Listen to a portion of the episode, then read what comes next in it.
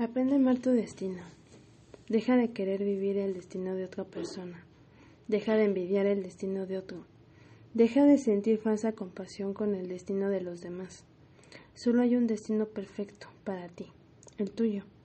Solo hay un destino perfecto para el otro, el suyo. No hay destinos de una categoría u otra, con más estrellas o con menos estrellas, como los hoteles.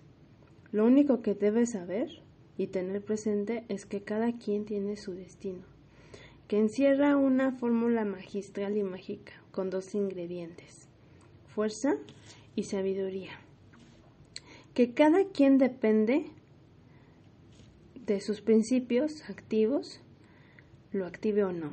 Por lo tanto, deja de pelearte con tu suerte o la suerte de los demás. Solo ocúpate de ser exclusivamente quien corresponde ser.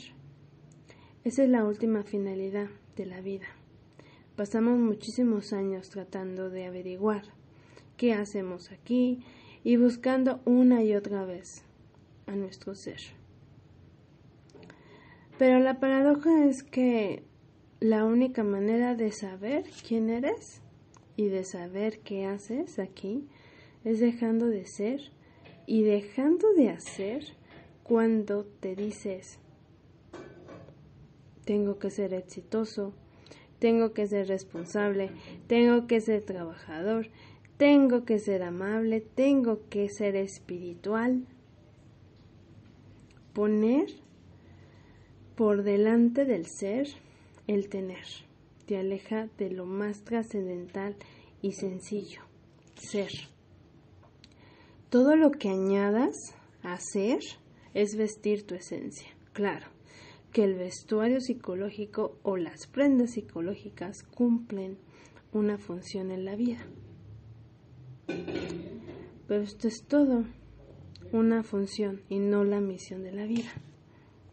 Podemos observar que confundimos función con misión.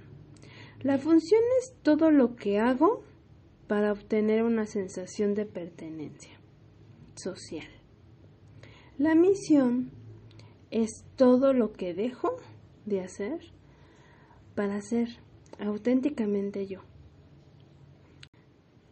Te voy a facilitar una frase que dirás 21 días. Mi misión es el yo. Mi misión es facilitarme la vida.